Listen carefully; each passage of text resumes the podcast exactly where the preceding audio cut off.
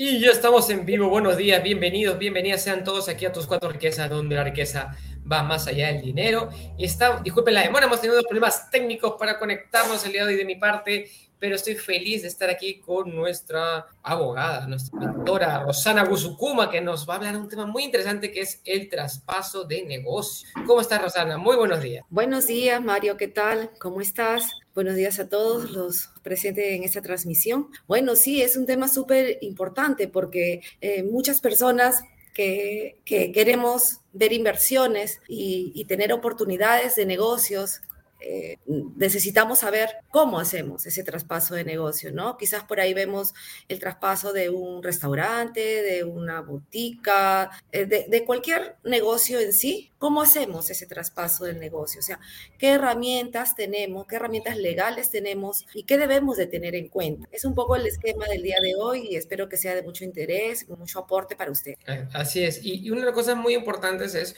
muchas personas que quieren comenzar, una, piensan comenzar un negocio desde cero pero una opción muy importante es que tú puedes comprar y acceder a un negocio que ya es preexistente, que ya existe. Entonces, Rosana nos va a explicar el día de hoy qué tengo que tomar en cuenta para ver si ese negocio está bueno, está malo, que, que funciona o no funciona, porque podemos comprar algo y realmente que no está operando correctamente. ¿Qué nos puede decir, Rosana? ¿Por dónde, por dónde comenzamos a, a ver esta sí, parte de los trabajos? Claro, Mario. Eh, ya teniendo en cuenta un negocio preexistente, tal, nosotros podríamos eh, tener varias alternativas, ¿no? De, de, cómo adquirir ese negocio o hacer el traspaso.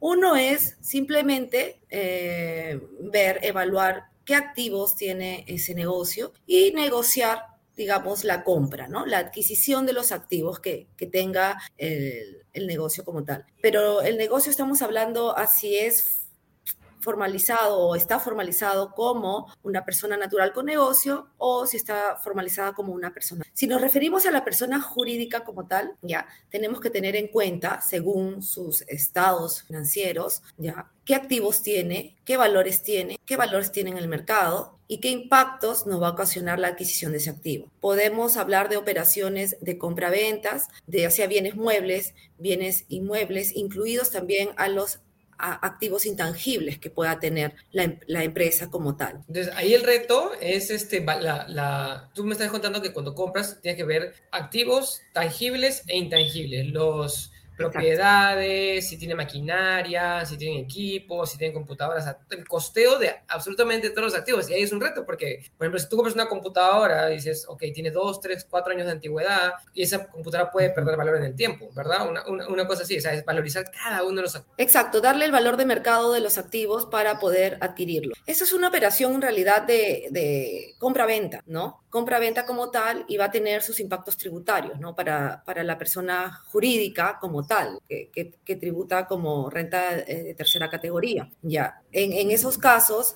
simplemente se realiza pues el contrato de compra-venta, ¿no? Del bien mueble o inmueble. En el caso del intangible que nos referimos siempre a marcas como tal, tenemos que hacer el contrato de transferencia de ese derecho de marca y aparte hacer el registro, el procedimiento de cambio de titularidad ¿no? ante el Indecopi. Si es que esa marca, bueno, si está registrada, es el valor que, se tiene por, por el registro de esa marca como tal. Pero si estamos hablando de simplemente la compra, la adquisición, ello significa que no me están traspasando toda la empresa como tal, ¿no? Solamente es desprendimiento de activos, ¿no? Como tal. Y por otro lado, yo que quiero iniciar un negocio o, darle la continuidad, yo voy a crear una persona jurídica independiente. Una persona jurídica eh, la voy a constituir y luego de la constitución, obviamente, pues todas las obligaciones eh, que correspondan, ¿no? Llevar mi contabilidad, tener en cuenta los temas tributarios, tener en cuenta las normas sectoriales, etc. Pero creo un nuevo RUC, una persona jurídica independiente, en donde voy a incorporar los activos. Ahora, esos activos pueden ser adquiridos tanto como persona natural o como persona jurídica. Es decir, si yo todavía al día de hoy no tengo constituida una empresa, entonces yo lo voy a adquirir como persona natural y eso lo puedo aportar a la persona jurídica al momento de constituirlo. O en todo caso, constituyo la empresa primero, ¿no? Y luego esa empresa pues hace la compra directa de los de los activos y ahí es muy importante eh, definir qué figura va y qué no. Va a tener que ver con el análisis tributario que se realice porque toda operación tiene un impacto. que, repercute en, en, las decisiones como tal. Entonces, ahí es, esta parte, o sea, es importante lo que nos dice Rosana, ¿por qué? O sea, cuando yo elijo eh, traspasar los activos, o sea, eso, no es compra total de la empresa, eso es, una, eso es lo que se diría, es solamente le estamos comprando los activos. Si se lo pasas a la persona natural y después a la persona jurídica, hay una tributación en el medio, de persona jurídica, persona natural y de persona natural se lo, se lo das a la persona jurídica como aporte. Entonces tú tienes que hacer el análisis, qué es lo más conveniente, si te conviene, si tú lo compras de empresa a empresa, pues deducir cierto tipo de impuestos. Si tú lo compras directamente, hay ciertos impuestos que pagarías y ciertos impuestos que no se pagaría y de repente no te sirve para deducir más adelante. Entonces, es ese análisis que se tendría que hacer. Y saludos acá también nos manda Inés, dice buenos días, Rosana y Mario, siempre agradecida de poder aprender de temas tan valiosos como el que abordan el día de hoy. Saludos también de Víctor Hugo, saludos Rosana y Mario de, de Cuernavaca, Morelos. ¿Qué más, Rosanita? También tenemos que tener en cuenta que otras eh, cosas podemos, podemos adquirir, ¿no? ¿Qué otros derechos podemos adquirir de, de esta empresa o de este negocio como tal? Puede ser, o puede ser el caso que me interesa también el local en donde está funcionando porque ya están establecidos. Si me interesa el local donde está funcionando, entonces hay que revisar el contrato de arrendamiento que, que, que, se tenga y ver si es que efectivamente se puede hacer una sesión de posición contractual. O en todo caso, si no existe la cláusula de esa posibilidad, en todo caso se podría este, conversar con la parte arrendadora para llegar a un consenso y hacer un aumento de sesión de posición contractual, en donde me sustituyo en la posición contractual del arrendatario, ¿no? de la parte arrendataria como tal. Y en ese momento de la sesión de posición contractual pueden manejarse los mismos términos del contrato inicial, respetando, digamos, plazo y precio principalmente, y o si no, renegociar, ¿no? Renegociar y, digamos, mm, manejar otros, otros montos. Eso ya es cuestión de un acuerdo y una negociación con la parte arrendadora, si es que no está contemplado en el contrato inicial, en el contrato primigenio, en el contrato de arrendamiento originario. Digamos. Entonces, esos aspectos eh, que les he comentado es la compra-venta, ¿no? Pero existen otras figuras ya más complejas que podríamos hablar y todo va a depender del, del objetivo, de la visión que tenga la persona que quiere darle continuidad a eso también, ¿no? O sea, de ambas partes en realidad. Entonces, si tengo la visión de adquirir activos y mantenerme eh, como persona jurídica por más de dos años, tres años y bueno, de hacer sostenible, bueno, podría utilizar, por ejemplo, Mario, la figura de reorganización societaria de la decisión. Por medio de la decisión, yo saco activos de una empresa y las incorporo a una empresa que ya puede estar constituida o por constituirse como tal, ¿no? Pero em, esa figura de decisión muchas veces lo han utilizado como para precisamente mm, eh, no cubrir los impactos, no, sacarle la vuelta como, como vulgarmente a veces mencionamos a, la parte, al aspecto tributario, ¿no? Y no debe de ser utilizado de esa manera, porque igual tiene un efecto tributario, ¿no? Y, y SUNAT indica que al momento de escindir unos activos, pues tú tienes que permanecer mínimo un año operando, porque si no es eh, se notaría que es adrede realizar la operación como tal. Entonces tiene que ver una razonabilidad, tiene que ver eh, no solamente una razonabilidad del negocio en sí, sino de eh, una razonabilidad económica, ¿no? Como tal. Bueno, es una de las otras figuras. Y, otra parte, otra, otra parte de lo que decías también es un ratito, ¿no? O sea, una de las razones por las cuales tú quieres comprar una empresa es porque estás comprando el know-how, estás comprando la manera de hacer negocios, el modelo de negocios, la, operatividad, la gestión y, toda la parte de sistemas que, que, viene detrás, ¿no? Porque si solamente estás comprando activos es una cosa, como dices, mucho más directa. Pero, claro, es prácticamente empezar el negocio de cero y posicionarla porque yo quiero posicionarla.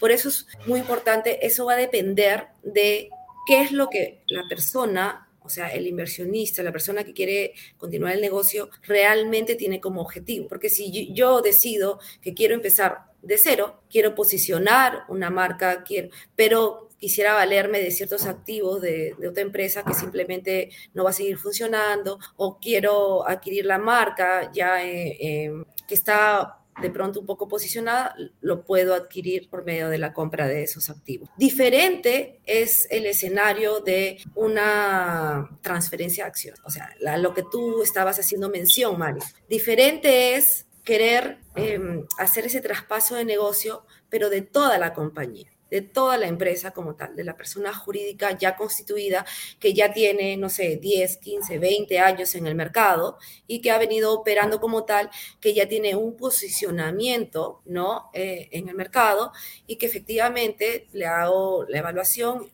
y me, ¿no? Y decido poder negociar la adquisición de esas acciones. ¿Cómo se realiza la adquisición de ello? Bueno, en realidad cuando uno adquiere una empresa, adquiere tanto sus activos como sus pasivos, ¿no? Al igual como mencioné en la otra modalidad de la compra de los activos, hay que revisar los estados financieros, ¿no? Hay que revisar los estados financieros para determinar cuáles son los activos y los pasivos. Y no solamente los estados financieros generales, sino con sus anexos y sus detalles para ver cada una de las cuentas, ¿no? La cuenta este, contable de la empresa como tal. Ahora, esta adquisición de acciones de activos y pasivos, hay que tener muy presente que es importante la realización de un due diligence, ¿no? Em, normalmente dicen, no, pero el due diligence lo realizan las empresas grandes cuando se trata de grandes corporaciones. No, pero podría hacerse un due diligence, eh, un diagnóstico ¿no? Em, donde incluya pues la revisión de la parte legal, la parte contable, la parte financiera, la parte notaria. Todo aquello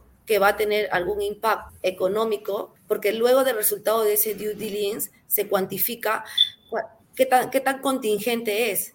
Y de acuerdo a eso, recién se toma la decisión de poder adquirir las acciones o no de, de los socios de esa compañía, ¿no? Entonces, ahí, dame un segundo, relacionado porque esto es importante. O sea, para todas las personas que están escuchando estos términos por primera vez, el, el, due diligence no tiene una traducción literal en español, se llama, sería como que la debida diligencia, pero realmente no tiene una, una traducción tal cual en español. Entonces, ¿qué significa? Cuando tú compras una empresa, tú no solamente estás decir, ah, ya me das tu empresa. No, tú estás llevándote todos los activos, o sea, las cosas que tiene, pero también todas las deudas, que, todos los pasivos que tiene. Si tienes deudas con proveedores, si tienes deudas empleados, si tienes deudas con los fondos de pensiones, si tienes deuda con los impuestos, todos, todas las deudas también te las cargas. Entonces, y entonces, cuando tú transfieres las acciones, no solamente son las cosas buenas, sino también pueden ser las cosas malas que también te estás llevando encima. Si tiene un juicio, también te lo estás cargando tú. Entonces, todo esto, entonces, lo que, lo que nos está diciendo Rosana acá es clave. Primero tienes que ver los estados financieros, qué cosas tiene, qué cosas debe, y tienes que analizarlos a fondo. Incluso, como decía Rosana, no, no solamente a nivel superficial, sino a nivel de lo que se llaman los anexos, que son las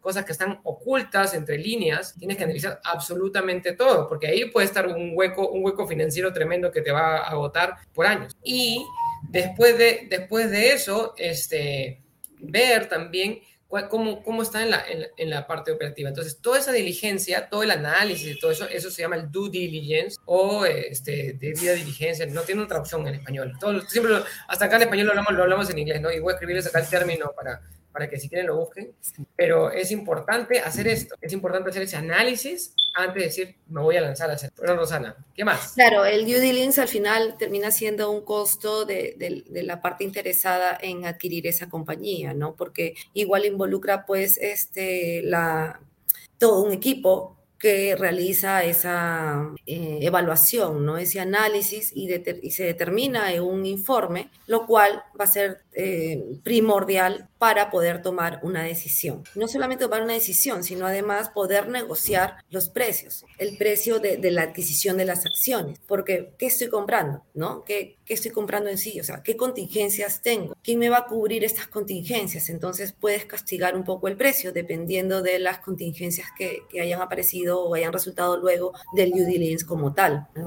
Por eso es tan importante realizar el, diagnóstico antes de negociar precios, antes de tomar decisiones. Es importante eh, de realizar toda esta investigación. Ahora, normalmente hay empresas que no quieren compartir su información, ¿no? Porque estamos hablando de eh, información sensible y definitivamente previo a un due diligence, todos los profesionales que participan en esa, en esa operación, bueno, tienen que firmar los acuerdos de confidencialidad correspondientes, ¿no? Por un tema de profesionalismo, por un tema de cobertura la confidencialidad de, de, lo sensible que es la información de esa compañía como tal, ¿no? Para que no esté circulando y no pueda ser transmitido a terceros eh, ajenos a ello. Eh, luego, Mario, de la, del, del, due diligence como tal, y ya habiendo decidido, es importante también que se establezca en el contrato de transferencia de acciones todos aquellos términos que permitan tener el resguardo, ¿no? Y de no asumir responsabilidades que ha realizado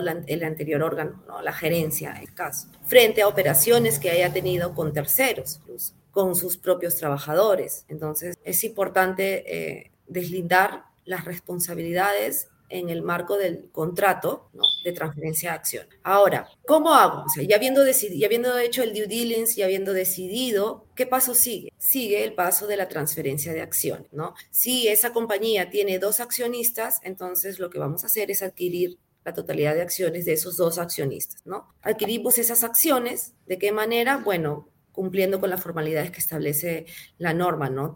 Em, el contrato de transferencias de acciones como tal, bueno, la Junta General de Accionistas, en caso eso, según estatutos, debería estar aprobado por la Junta General de Accionistas o por la sociedad como tal, tendría que formalizarse esa acta y luego, bueno, con las certificaciones, las legalizaciones de firmas correspondientes, las garantías correspondientes, es que todo se registra en el libro de matrícula de acciones. Estamos hablando en el caso de sociedades anónimas eh, cerradas, porque en el caso de la SRL, por ejemplo, donde no hay acciones sino participaciones, las transferencias se realizan sí o sí por escritura pública. En este caso de las sociedades anónimas cerradas, las transferencias de acciones se realizan de manera privada ¿no? y se registran en el libro de matrícula de acciones. En el libro de matrícula de acciones, una vez registradas, bueno, se emiten los certificados ¿no? correspondiente a los nuevos accionistas como tal. Acá tenemos una, una pregunta, Rosanita, nos hace Víctor dice, Rosana, en el caso de compra-venta de derechos litigiosos, ¿cómo tributan en términos generales? ¿Cómo se puede deducir? Este, es el caso de, ¿qué dice? de empresas que se dedican a comprar y vender carteras vencidas de los bancos. Mm, ya, o sea, si es una empresa que tiene como objeto social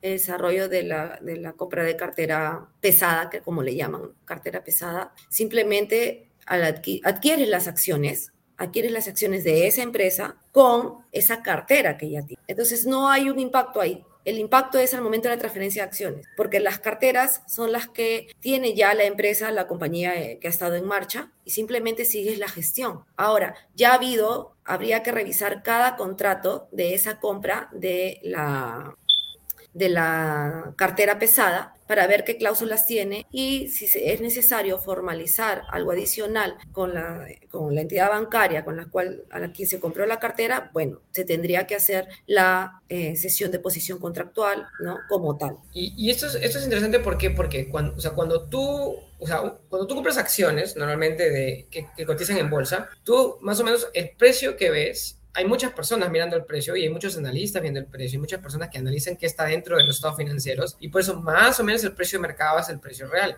Pero cuando tú compras una empresa que no cotiza en bolsa, que es una empresa que es cerrada, entonces tú tienes que hacer el análisis del costeo de cada una de las partes. ¿Cuántos son los activos? ¿Cuántos son los pasivos? En este caso, esa cartera, ¿cuánto vale esa cartera? Entonces es ahí donde eh, viene tu trabajo de valorización y como dice Rosana, tú tienes que formar un equipo que está acá. Si tú vas, si tú quieres saber cómo estás tú de salud, vas al médico y te tomas un diagnóstico, te tomas la sangre y te sale todos los indicadores, incluso te puedes ir a distintos especialistas para que uno te haga la ecografía otro te haga la, la, sangre. O si tú te vas al gimnasio, te pesan, te miden, te una de las partes. O sea, en cualquier momento tienes que hacer un diagnóstico de la situación para decir, voy o no voy, compro o no compro. ¿Qué más, Rosana? ¿Qué más? Y si mi interés, Mario, es eh, comprar... Eh, tener ya la marca que ha tenido pues posicionamiento y ha ganado peso en el mercado, entonces tengo que verificar si esa marca está registrada contablemente en la empresa como un intangible, ¿no? Como tal, o si esa marca, este, bueno, si esa marca registrada en la contabilidad como número uno y dos, si esa marca está registrada en el INDECOPI ya como persona jurídica, como siendo su titular la persona jurídica. Y el, el otro aspecto es si no está de esa manera, entonces a nombre de quién está registrada la marca. Puede ser que esté registrada la marca a nombre de los socios de la empresa. En esos casos hay que hacer la transferencia, igual como les comenté hace un momento, pero también incluirlo en el contrato de transferencia de acción. También incluirlo, porque ha, habido casos en los cuales dice, sí, estoy comprando las acciones, estoy comprando los activos y los pasivos, y después no se dan cuenta de que la marca no era, no era de titularidad de la empresa, sino más bien los socios, pero no lo incluyeron en la, la operación y a ver a reclamar ese tema o formalizar. Ahí vienen los, los, conflictos, las controversias, etc. Entonces es importante sí tener en cuenta ello, ¿no? Para, para efectos de, de, de, que la operación se cierre de manera pues este, satisfactoria para todas las partes. Entonces tienen que verificar que esté correctamente registrada la marca y a nombre de quién está, si está a nombre de la empresa o de los socios y que la transferencia sea la correcta. Perfecto, perfecto. Tenemos que tener en cuenta también, Mario, los, las licencias, ¿no?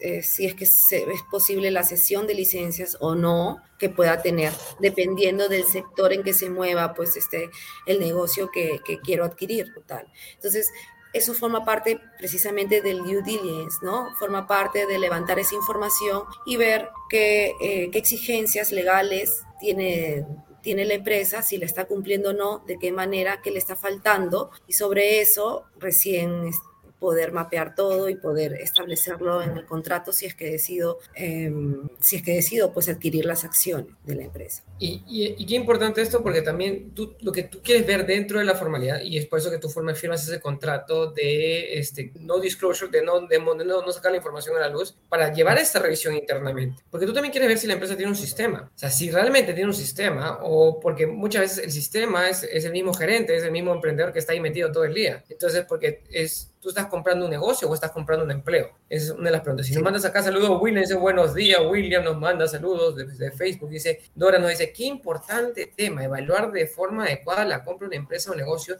te puede llevar sorpresa, así que muchas gracias. Las contingencias laborales, Mario, las contingencias ah. laborales. Hay que hacer una revisión de la planilla, ¿no? De la planilla como tal. ¿Cuánto estás pagando en sueldos? ¿A quién le estás pagando? O sea, tienes que ver hacia dónde está yendo todo el dinero. Si no tienes toda esta visión, o sea, simplemente les, comprar por comprar no, no funciona. Simplemente tienes que comenzar a analizar cada uno de estos puntos. Perfecto, Rosanita. ¿Qué detalles más le puedes dar acá a nuestros oyentes ya para, para también ir, finalizando, porque nos hemos, comenzado un poquito tarde, pero ya estamos casi ya también en la hora. Sí, bueno, como recomendación final, Mario, en realidad es que a veces eh, las personas actuamos por emociones, ¿no?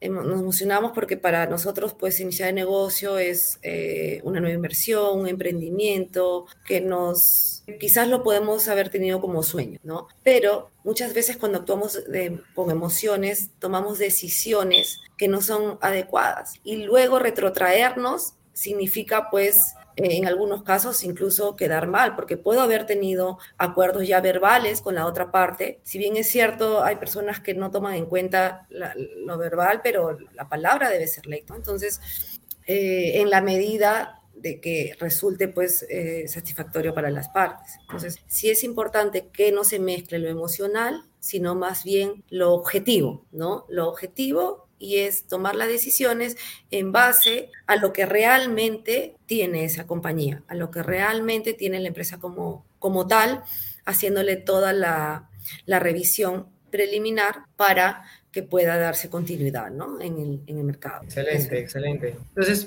tómense, no, como dice Rosana, no dejemos llevarnos por las emociones. Formemos un equipo, hagamos el debido análisis y comencemos a estudiar los estados financieros para decir, decidir, estamos comprando una cosa buena o una, o una cosa mala y saber identificar qué es lo que está dentro del negocio. Y a veces uno solo, una sola persona no puede ver todas estas cosas, por eso uno necesita un equipo, tanto en la parte legal como en la parte contable, como en la parte financiera como la parte de recursos humanos, como los diferentes aspectos que tiene la empresa para comenzar a analizar todas esas contingencias. Rosanita, saludos acá también nos manda Vicen desde Boston, nos manda saludos y acá Inés dice cuánta información, creo que volveré a, ver la lección hoy. Gracias, gracias, gracias. Así que Rosana estuvo maravillosa el día de hoy, así que la próxima semana sigue objetivo para seguir aprendiendo más sobre estos temas legales y temas de cómo mejorar nuestros y nuestras. Gracias por tu tiempo. Perfecto, Mario. Muchas gracias a ti, gracias a todos. Que tengan un lindo fin de semana. Bendiciones, nos vemos. Buen fin de semana. Chao, chao.